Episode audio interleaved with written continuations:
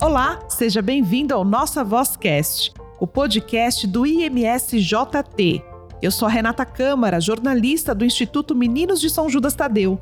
Estamos aqui para compartilhar conteúdos formativos de temas relevantes da atualidade. Muito bem, o Nossa Vozcast deste mês nós vamos falar sobre educação Pois é, pesquisas apontam que impedir o acesso das crianças de 0 a 3 anos à escola representa um grande retrocesso da educação. Segundo dados da Secretaria Estadual de Educação de São Paulo, o número de crianças matriculadas nas creches brasileiras com idade de 0 a 3 anos diminuiu 16% nas escolas particulares e 2% nas escolas públicas no período pós-pandemia. A queda também foi verificada na pré-escola para crianças de 4 e 5 anos, com uma redução de 20% na rede particular e 1,3% na rede pública. Para a gente falar sobre esse assunto, a gente vai conversar com quem entende, com a pedagoga, que ela tem pós-graduação em desenvolvimento infantil, a Fernanda King, que também é diretora da Petit Kids Cultural Center. Fernanda, tudo bem? Seja bem-vinda ao nosso podcast. Tudo bom, Renata? Tudo ótimo.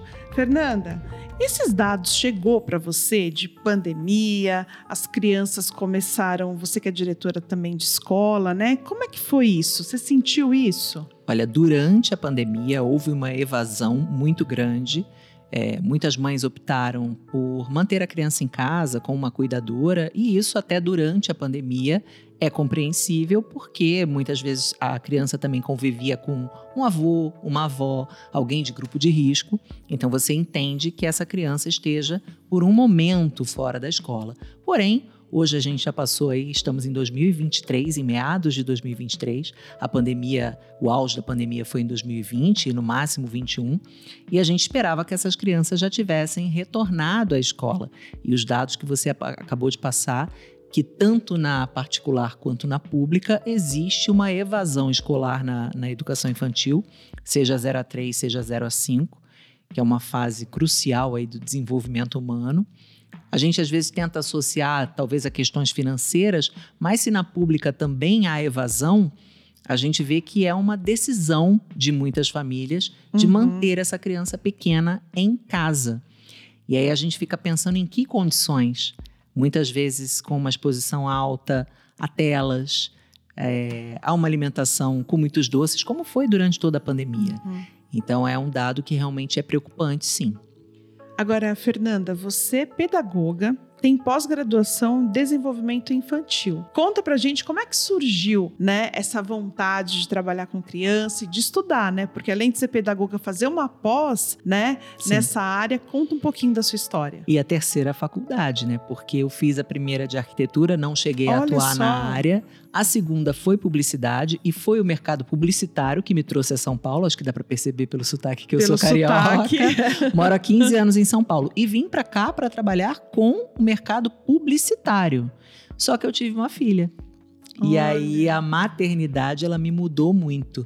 É, com a minha filha pequena e eu trabalhando por 12 horas, muitas vezes viajando, deixando ela com o pai, aquilo me uhum. fazia sentir muito culpada. Mãe adora uma culpa, né? Nasce Verdade. uma criança, nasce uma mãe e nasce uma culpa. Então eu queria mudar de área, queria ter um negócio próprio resolvi juntar o útil ao agradável. Falei, vou abrir uma escola de educação infantil.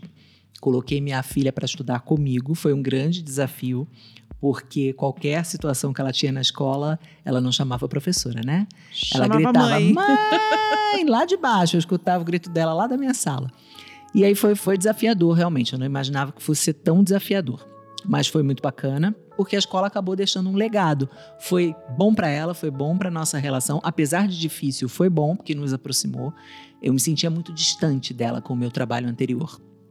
E aí, tendo a escola, a escola crescendo, porque antes da pandemia a escola cresceu assim num ritmo galopante. Acho que as pessoas percebiam que ali existia realmente um diferencial de mãe.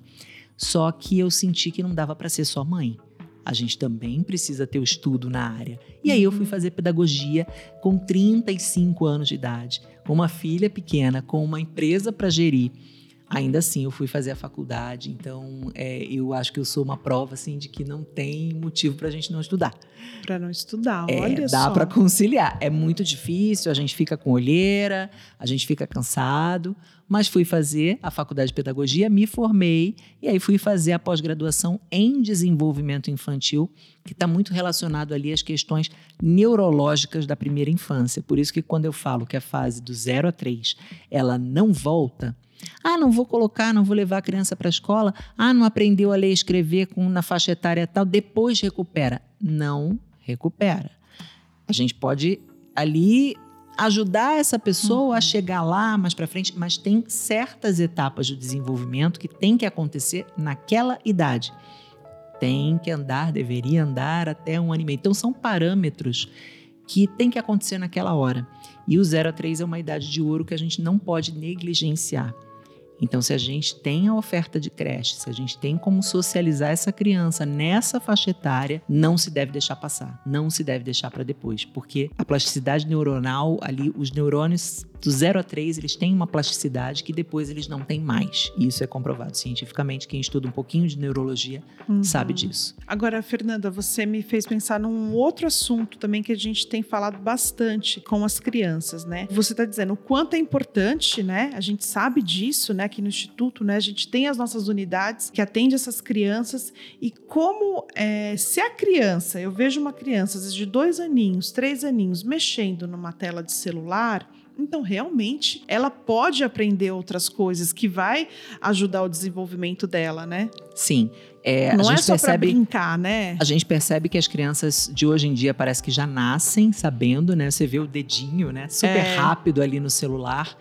Eu acho que existem é, coisas que você. Você não tem que tirar esse celular dessa criança, você tem que respeitar os tempos limite de tela para cada faixa etária.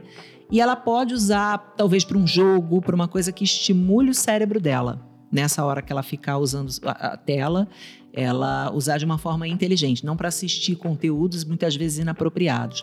Só que o ideal, ideal mesmo, eu, por exemplo, como pedagoga, na minha escola não há tela nenhuma, zero.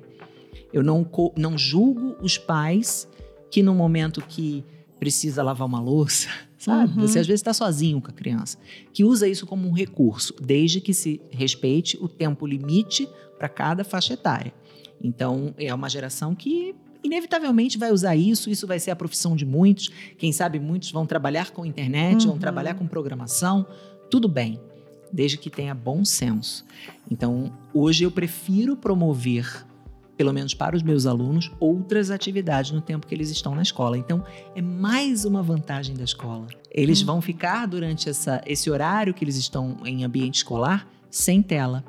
Dependendo da escola, sem doce, sem açúcar em exagero. Então é uma alimentação mais adequada, uhum. atividades realmente pedagógicas, porque ah, o cuidador tem muito amor, né? Uma avó, uma babá, uma pessoa que está ali cuidando, mas não tem a formação pedagógica. Então, você na escola você promove atividade de raciocínio lógico, você vai pular corda, você vai fazer isso com amigos, amigos da mesma faixa etária, que a gente chama de pares, uhum. né? Vai estar com pares, e isso é insubstituível. Verdade, isso que a, a Fernanda está falando, né? Que a gente vê acontecendo na, nas creches, nas escolas. Agora, Fernanda, uma, uma situação também assim, né? Essa mudança nesse modelo de trabalho pós-pandemia né? Então vamos supor, é, tem muitos casos, então os pais trabalham às vezes mais em casa do que fora e falam, ah, então não, vou levar para creche, né? Vou deixar em casa porque aí eu vou ter que sair, vou ter que levar, vou ter que buscar. Qual que é o conselho que você dá para esses pais? Que pensem na criança. Muitas vezes a mãe, a mulher ou a família, pode ser uma família diversa, é, vê a creche, a pré-escola, como um lugar para deixar o filho. Eu não tenho com quem deixar, usa essa frase, né? É verdade, é. E a escola ela não é um lugar para deixar o seu filho, ela é lugar de desenvolvimento dessa criança, de socialização. Então, óbvio que a mãe pode contar com a escola como rede de apoio. A escola é rede de apoio de uma mãe solo, por exemplo, mas mesmo que ela esteja trabalhando no sistema home office, mesmo que ela esteja desempregada, ela pode contar, por exemplo, com a creche pública. Não precisa deixar 12 horas se você pode ficar metade do dia com, seu, com seu filho, É óbvio que a convivência familiar ela é também insubstituível. Mas se você trabalha no esquema de home office, divida. Deixa essa criança quatro horas ou seis horas, um período menor na creche, e o outro período você cuida. Tudo bem. Mas essas quatro horas de socialização, por exemplo, elas são indispensáveis na primeira infância, especialmente em grandes centros. A gente, pelo menos eu, quando era criança, eu não fui para a escola cedo porque pouco existia a creche. A gente ia lá com quatro, com seis anos, mas eu brincava na rua. Eu tinha amigos, uhum. então eu não tive o apoio pedagógico, mas eu tinha socialização, pelo menos. Hoje, uma criança de apartamento com tela, repito, né? Isso é o único estímulo que ela tem é o acesso à tela. O que será dessa geração futura? Aí a gente vê problemas como ansiedade já numa criança pequena. A gente vê atraso de fala, que é comprovado cientificamente que acontece por alta exposição à tela, que essa criança ela precisa de olho no olho, ela precisa ver a boca do outro falar.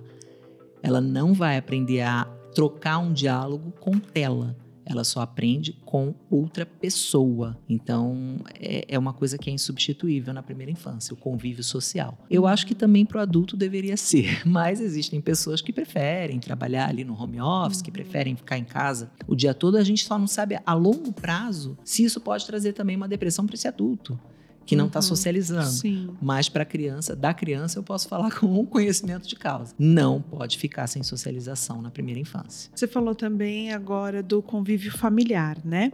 Que também é claro que é importante. E tem uh, algo que os pais eles podem fazer para essas crianças, porque de 0 a 3 anos, né, a gente sabe, ah, é um bebê, né, então a gente só quer cuidar, é, beija, abraça, põe para comer, alguma coisa assim. O que, que você acha que pode ser feito também em casa? Muita coisa. E muitas vezes os pais não sabem ou não querem. Porque, por exemplo, na escola, tem dia que eu faço a criança se sujar do pé à cabeça com tintas específicas. Se eu estou falando de 0 a 3 anos, eu vou fazer uma tinta com a base de cenoura, a base de beterraba. Se ela colocar na boca, não tem problema. Eu vou fazer sagu para ela explorar com a mão. Eu vou fazer macarrão colorido, vou fazer arroz colorido. Quem em casa tem acesso a tudo isso, muitas vezes não tem. Se, for, se a gente estiver falando de uma família que a renda é mais comprometida, ela não vai gastar o arroz para para uhum. pintar o arroz e dar para a criança brincar, né? É. Então a escola muitas vezes ela possibilita esse tipo de atividades que são adequadas à faixa etária e às vezes a mãe não quer ou não pode ou os dois fazer esse tipo de coisa em casa. Então, quando a gente fala de 0 a 3 anos, a gente está trabalhando com a parte ali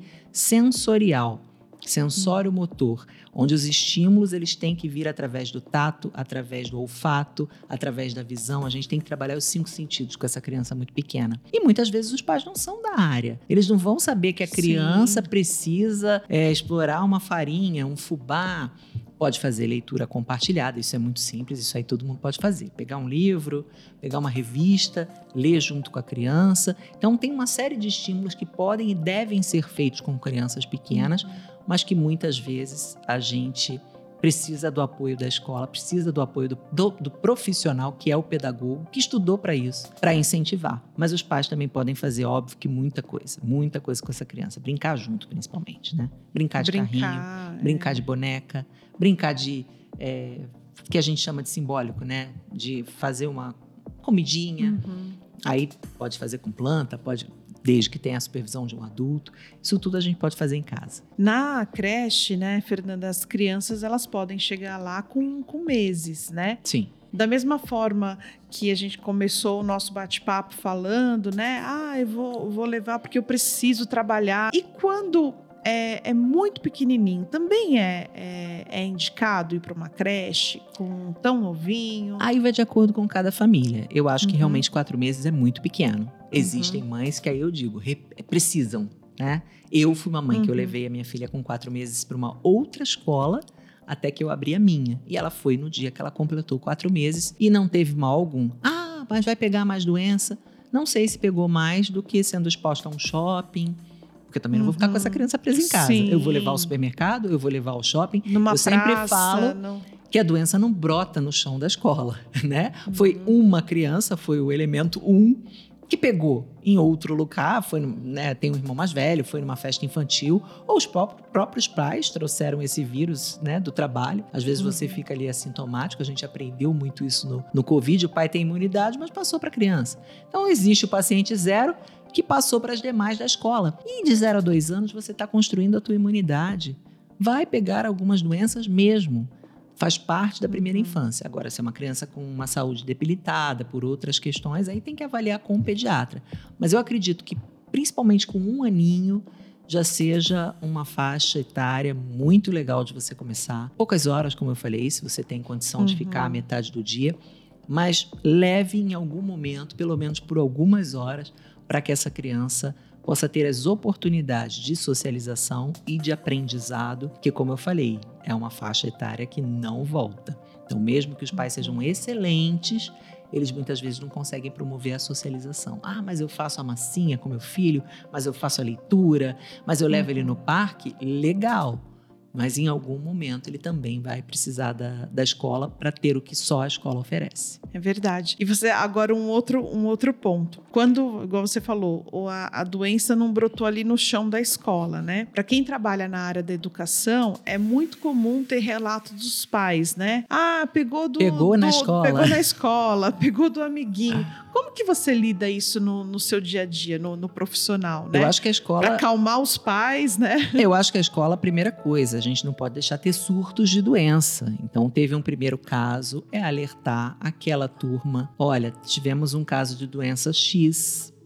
Observe se o seu filho tem os sintomas ABC. A gente sempre passa comunicados avisando que na turma teve um caso, para que se outras crianças tiverem uma febre, uma tosse, conversa com o pediatra primeiro e só traz depois da liberação. Deixe em casa para que não vire um surto naquela turma ou até na uhum. escola. Então a gente consegue controlar pequenas epidemias ali na uhum. escola se a gente faz esse tipo de prevenção. E a higiene, né? Eu, eu lembro que quando veio o Covid, o que a gente mudou de substancial foi a máscara que todo o resto a gente já fazia.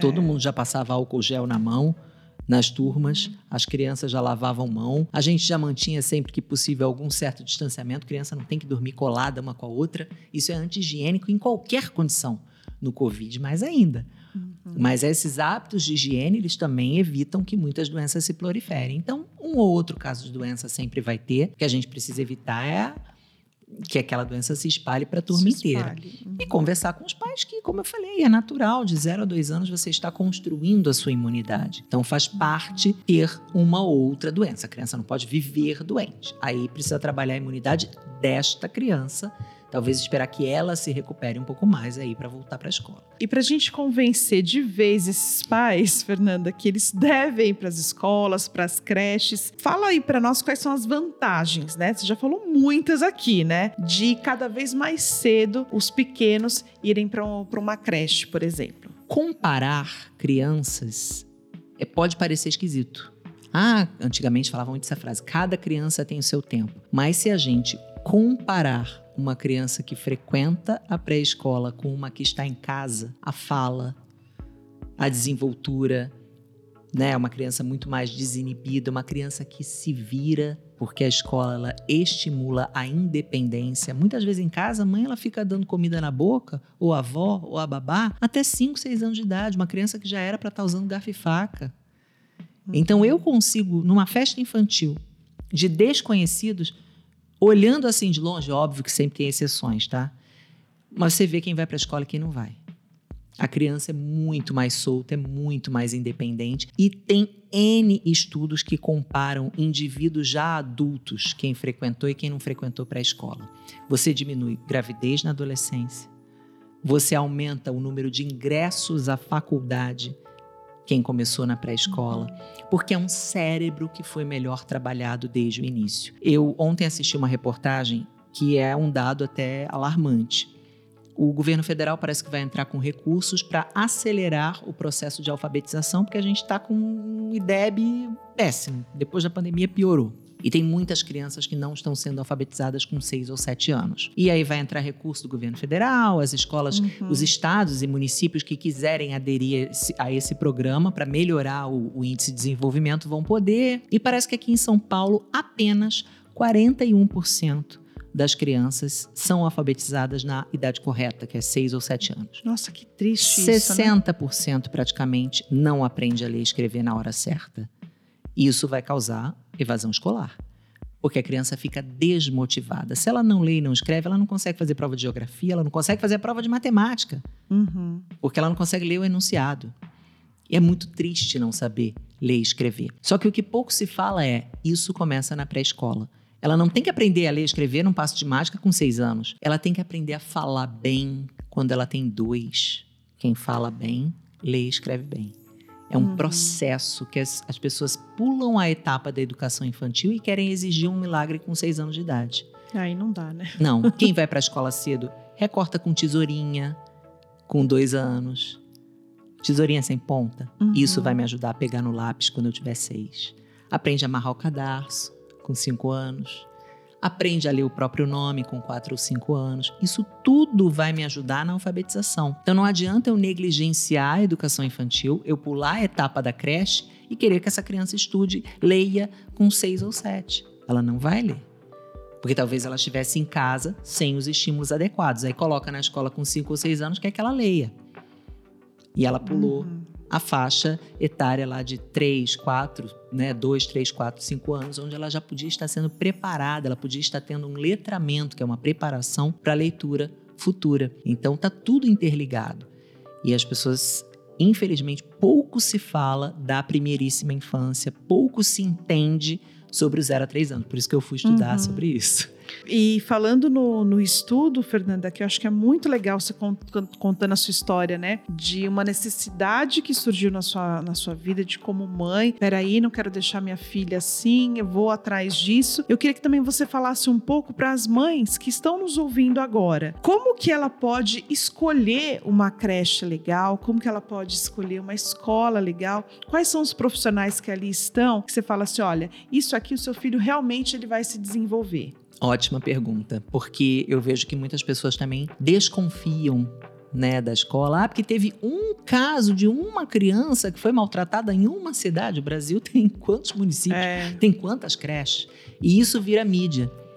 Mas ninguém fala, olha como essa escola é bacana, olha a atividade legal com essa professora, porque isso não vende na mídia, né? Verdade. Então, quando você faz uma baita ação social, ninguém vai te entrevistar. Muito difícil. Só se tiver sem pauta.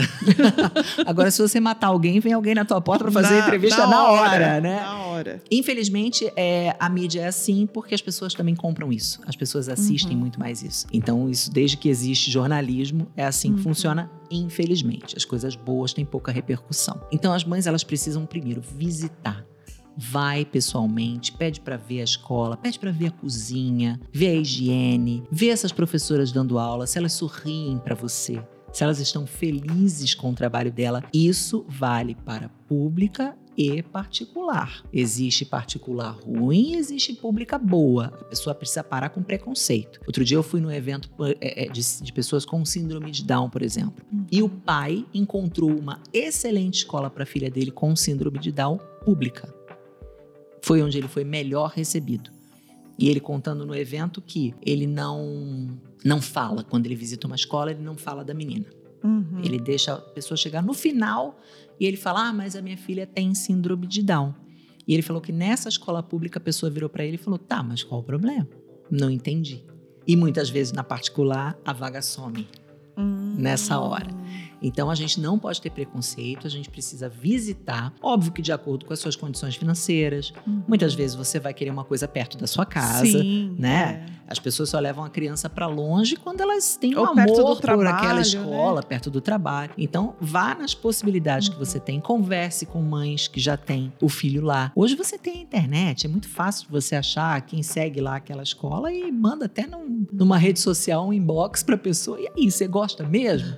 Vê os comentários que tem na foto da, da, da- daquela creche. Então, você tem sim como saber se a escola é boa ou não primeiro visitando. É, existem escolas, por exemplo, a minha, eu tenho possibilidade de ter até uma enfermeira dentro do berçário. Que legal. Então vá Uhum. vendo se tem esses diferenciais e principalmente o amor e o carinho que os profissionais têm com as crianças. Se você visitou, ninguém te deu bom dia, ninguém sorriu para a criança, Opa, alerta. são pessoas que não estão satisfeitas ali. Já é Uhum. um alerta. E observe o comportamento do seu filho, mesmo que, né, já colocou, matriculou, mesmo que ele ainda não fale, ele, se ele não estiver feliz, ele vai apresentar comportamentos esquisitos. Até se for um bebê, ele vai ficar mais apático. Ah, chorar para entrar. Chorar para entrar pode ser na primeira, na segunda semana de adaptação. Vai chorar porque tá Uhum. quebrando ali o vínculo, vínculo com a família. Agora, chorar sempre para entrar não é normal. Converse com a professora, converse com a coordenadora. Então, tem muitas formas de você saber se teu filho está num lugar legal, principalmente avaliando o desenvolvimento dele. Não falava, agora fala, né? Uhum. Olha, começou a sentar, começou a andar, começou a correr, coisas que em casa estava demorando para fazer. Normalmente, quem coloca na escola tem esses relatos. Fala, nossa, meu filho se desenvolveu demais depois que ele entrou na escolinha. Então, essa é a dica, vamos dizer, que eu É. poderia dar para uma mãe que está Então, tá com o agora- coração apertado, né? Se coloca na escola ou não. Confie também. Escolha e confie na sua escolha. Então, com tudo isso que a Fernanda eh, King está contando aqui pra gente, não dá para ter dúvida e esses números precisam subir. Né? Essas crianças precisam realmente voltar ao convívio escolar e mesmo pequenos, tanto nas creches, nas escolas. Isso precisa mudar, esses números que eu apresentei aqui no início da nossa entrevista. Fernanda, eu queria te perguntar, né? Você como diretora de escola, a- aqui o nosso instituto a gente tem muita ajuda de benfeitores, de outras escolas que vêm nos visitar com doações. E eu fiquei sabendo que você faz isso também na sua escola, né? Como é que é envolver as crianças, envolver os pais numa ação social? É muito importante que a criança, desde pequena, ela já tenha uma noção do que é solidariedade. Ah, uma criança de dois, de três anos, ela já começa a entender esse processo. Ela vai lá na caixinha, ela coloca a doação e os pais explicam em casa. Olha, essa boneca que você não usa mais, a gente vai dar para uma criança que realmente vai usar, né? Se assistir Toy Story, a criança já começa a entender esse processo. Então é legal é, o adulto ensinar para a criança a desapegar do que ela não usa, ela não precisa daquilo. E tem gente que vai dar tanto valor. E aí a gente aproveita é, Natal, Dia das Crianças, Páscoa, campanha do agasalho, a gente acabou de fazer uma agora, para que a gente incentivando a família essa família incentive a criança a doar, a ser solidária, a, a já plantar desde pequenininho, porque a gente né, falou muito aqui que é desde a base que certas coisas são fixadas na, na cabeça dessa criança. Então a gente acredita que ensinando desde pequeno que essa criança pode ser solidária, que não custa nada doar o que ela não usa. Às vezes a gente faz campanhas também de brinquedos novos, né? Especialmente Natal. Mas é ajudar o outro é muito importante. Eu acho que se a gente plantar essa semente desde a primeira infância, a gente cria seres humanos mais empáticos, que conseguem entender melhor o lado do outro, né? Que conseguem realmente pensar que alguém pode estar precisando mais. Então, sempre que eu posso, e especialmente nas datas, né?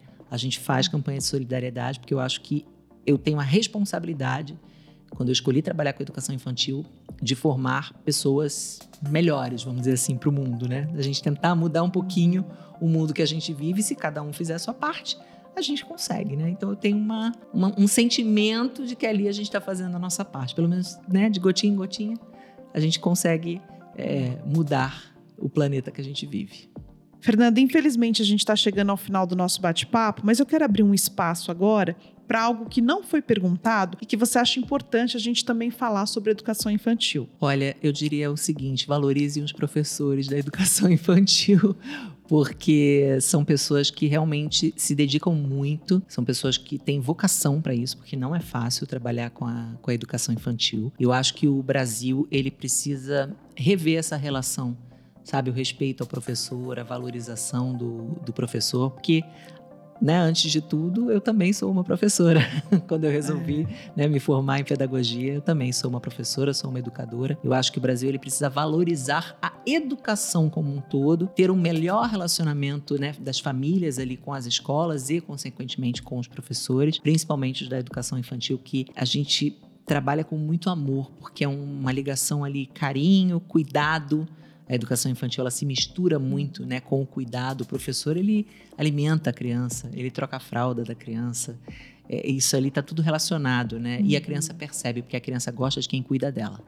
A criança sente essa energia. Então, eu acho que o, o Brasil ele tem que voltar a, valo, a, valor, a valorizar a educação, porque a educação é a base de tudo. A gente vai melhorar todos os nossos parâmetros de desenvolvimento se a educação melhorar, porque ela vai trazendo, como eu falei, quem começa cedo vai para a faculdade, né? Hum. A base, a educação básica, especialmente a pré-escola, a educação infantil, fundamental 1, ele precisa ser muito valorizado. E para quem quiser conversar com você, conhecer a sua escola, você está nas redes sociais? Sim, estou nas redes sociais. O Instagram da escola é escola Petit é pequeno, né, em francês. Uhum. Kids, então é como se fosse criança pequena. Arroba escola Petit Kids. E eu sou a Fernanda King. Meu arroba é arroba Fefe King. King K-I-N-G. tá certo, Fernanda. Mais uma vez, muito obrigada e sucesso na educação para você. Muito obrigada pelo espaço, por poder falar essas coisas tão importantes. E foi um prazer estar aqui com vocês hoje.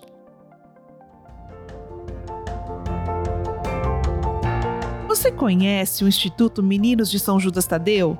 É uma obra sem fins lucrativos. O Instituto atende cerca de 2 mil crianças e adolescentes em suas 11 unidades. Sua generosidade mantém a nossa missão e realiza o sonho de nossas crianças e adolescentes. Faça parte desta família. Doe através do nosso site imsjt.org.br. Amar é a nossa missão.